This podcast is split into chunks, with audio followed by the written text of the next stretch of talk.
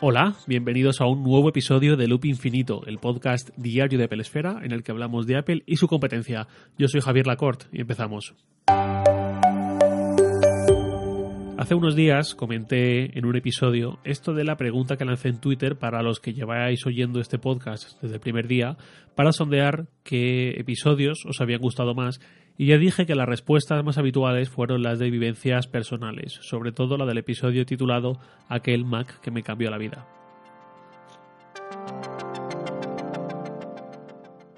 Así que en esta línea está el episodio de hoy, porque hoy jueves, 24 de octubre, también estoy de aniversario. Tal día como hoy compré mi primer iPhone. Un poco de contexto. Yo tenía 19 años, por supuesto vivía en casa de mi madre y no tenía ni un duro iba haciendo cosillas aquí y allá para ganar algo, pues, de camarero en un catering, haciendo de guía de niños en un parque, hasta secretario barra chapucillas barra mecanógrafo para un señor octogenario que había sido doctor en ciencias económicas y era el típico genio loco que nunca paraba de pensar, de leer, de estudiar, y yo le decía de asistente, algo así, un trabajo muy peculiar. Con el dinero que iba ganando con ese tipo de cosas, llegó un momento en que dije, creo que ya puedo. Pude plantearme la compra de un iPhone. Concretamente, la de un iPhone 3G, que tras mucho buscar en foros y webs de compraventa de segunda mano, acabó siendo el de un chico de Valencia, como yo, que lo vendía a un precio bastante bueno. El teléfono era de 8 GB y por lo tanto de color negro. Yo lo hubiese querido blanco, pero esa opción estaba solo en los de 16 GB y eso para mí ya era prohibitivo. Quedé con él, con este chico, y a última hora, antes de quedar, de salir, me intentó subir el precio. Yo ya no podía subir ni un euro del precio pactado porque ese era todo mi presupuesto. Pero él había cometido un error, que fue poner en el anuncio las palabras urge venta. Cuando hablé con él por primera vez y le pregunté, me dijo que es que tenía el coche en el taller y se le había encarecido la reparación y necesitaba el dinero para sacarlo de ahí.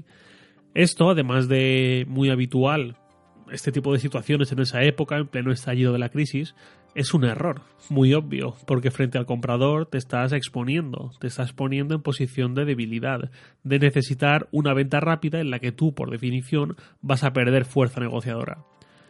Yo muy listo no soy, y no era, pero muy tonto tampoco. Así que cuando me quiso hacer la jugarreta de encarecerme en la última hora, le dije con todo el morro, pues nada, entonces no te preocupes por la venta, no pasa nada. Yo ya tengo móvil y esto es un capricho y tengo mucho tiempo para buscar otro iPhone por toda España. Tú sabrás cuándo quieres sacar el coche del taller. Algo así fue. Esto era falso, yo quería ese iPhone esa misma tarde, pero bueno, la cosa me salió bien y al final me dijo, venga, de acuerdo, te lo vendo el precio que hablamos. Total que esa misma tarde salí de Torrent, de mi pueblo, a Valencia, al barrio donde vivía este hombre. Me fui de casa con la mochila y el MacBook dentro. ¿Por qué? Porque para activar el iPhone en esa época hacían falta dos cosas. Uno, conectarlo al Mac, a iTunes, vía USB. Y dos, una conexión Wi-Fi. De mi pueblo al barrio de aquel chico, Benimaclet, hay algo más de media hora entre que llego y todo, y yo de ninguna forma iba a esperar tanto con tanto tiempo con un iPhone en la mano y sin poderlo activar. Entonces me llevé el Mac. Llegué al sitio que hablamos, lo vi, le di la mano, era un chico que tendría 5 o 6 años más que yo en ese momento. Todo normal, me dio el iPhone, hice algunas comprobaciones, le di el dinero, él también hizo algunas comprobaciones, lo miró al trasluz, buscó los relieves y todo esto, y fenomenal. Yo, que esa tarde estuve listo como Raúl dentro del área, había quedado con mi novia de entonces, media hora después, para tomar algo en una cafetería con wifi. La elección del lugar, por supuesto, no fue casual. Y ahí en la mesa de una cafetería con wifi activé mi primer iPhone, que era casi un ritual, y todo salió fenomenal. Además, en ese mismo rato, a Capón le hice jailbreak. Para los que no estén familiarizados con este término, eh, que todo puede ser, el jailbreak era un proceso muy habitual hasta hace unos años en los que tú rompías la seguridad del iPhone para poder instalar cosas externas no aprobadas por Apple. Y no solamente hablo de apps pirateadas, que de otra forma no podías, sino de mm, utilidades, elementos que hacían más versátil el iPhone. Esto desde hace unos años es residual cuando no inexistente. ¿Por qué? Porque iOS ha mejorado muchísimo desde iOS 4, 5, 6, 7, 8. Yo creo que en ese intervalo, en ese recorrido, pasó de ser un sistema bastante limitado a otro en el que ya podemos tener pocas quejas, pocas carencias. Yo hoy, cuando escucho Jailbreak, me pasa como a las llenas cuando escuchan Mufasa, Pero hace unos años el jailbreak por momentos era casi obligatorio para añadir más versatilidad al iPhone. Y no estoy hablando precisamente de chorradas, estoy hablando de que, por ejemplo, ese iPhone 3G que compré no podía grabar vídeo. El vídeo no fue posible grabarlo con un iPhone hasta que llegó el 3GS. Los dos primeros no podían.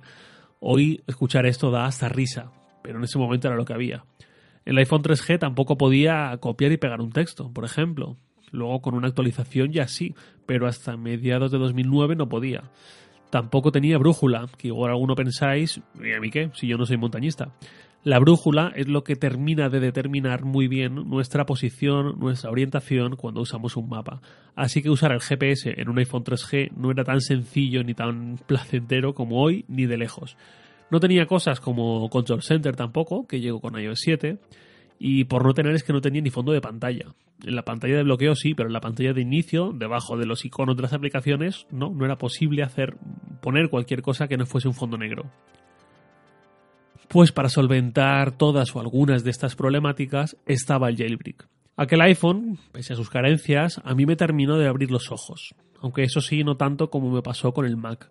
Pasar a usar un iPhone fue como pasar de ir a pie a ir en bici, pero pasar de Windows a Mac fue como pasar de ir en bici a ir en un Tesla. Fue un choque mucho más grande para mí en el mejor sentido. En cualquier caso, fue un antes y un después, y en esa época era muy habitual ir descubriendo cosas un poco sobre la marcha, cosas que hoy nos pueden parecer hasta ridículas, y eso que no ha pasado tanto tiempo. Por ejemplo, recuerdo una tarde en la universidad en la que fuimos, mi mejor amigo de la universidad y yo fuimos a la zona de los campos de fútbol porque íbamos a jugar un partido con más gente y de repente me llegó un mail de la universidad. Yo lo tenía redireccionado al mío personal para poder recibir notificaciones push y bueno, eh, insisto, esto eh, no era como ahora, ¿eh? Total, que estábamos llegando a los vestuarios él y yo, y de repente le digo, Borja, ha llegado un mail, que ya nos han dado las notas. Eran las notas de un examen que habíamos hecho hacía poquito, creo que de economía política. Estábamos casi ya en los vestuarios y por lo tanto muy lejos del edificio principal de nuestra facultad, donde estaban los ordenadores públicos a los que conectarnos rápidamente para ver esa nota. Total, que le digo, mm, voy a ver si me deja abrirlo. Abrí el correo y llevaba junto un PDF con las notas de toda la clase. En ese momento nos miramos así en plan, ¿crees que esto abrirá un PDF adjunto en un mail? Y por supuesto lo abrió.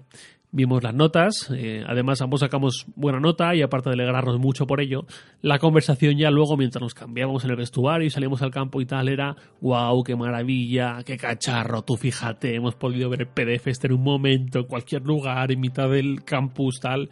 Bueno, esto, insisto, hoy suena muy ridículo, pero en ese momento es que no teníamos ni idea de un montón de cosas que eran totalmente nuevas para nosotros y que además no eran tan habituales.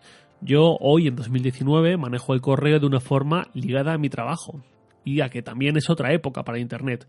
Pero en ese momento, para dos veinteañeros estudiantes, no era ni mucho menos cotidiano recibir PDFs por correo y mucho menos leerlos desde un teléfono móvil. Todo esto son cosas que en su momento me hacían sentir, entre comillas, especial y avanzado. Y con la perspectiva que da el paso del tiempo, pues al final son episodios que recuerdo con cariño y cierta nostalgia. Tantos años después, no sé qué hubiera sido de mi vida, de mis aspiraciones laborales, de mi carrera profesional, si yo no hubiese hecho aquel esfuerzo para comprarme ese iPhone. Nadie puede saberlo y es imposible, pero me da en la nariz que la historia, en lo que respecta a mí, hubiese sido bastante distinta. Posiblemente no hubiese acabado en mi gremio actual, para bien o para mal, seguramente para mal, y no estaría hoy aquí, delante de este micrófono, dando los buenos días cada mañana y hablando de Apple y su competencia. Y fin de la historia de Abuelo Cebolleta. Mañana ya volveré a un enfoque más habitual para hablaros de algo que seguro que vamos a ver próximamente por parte de Apple en los próximos tiempos y cómo creo que va a ser su enfoque, sus líneas maestras, su aproximación. Eso será mañana viernes. Y nada más por hoy. Lo de siempre, comentarios, reproches, réplicas, os leo en Twitter, arroba jlacort. Un abrazo y hasta mañana.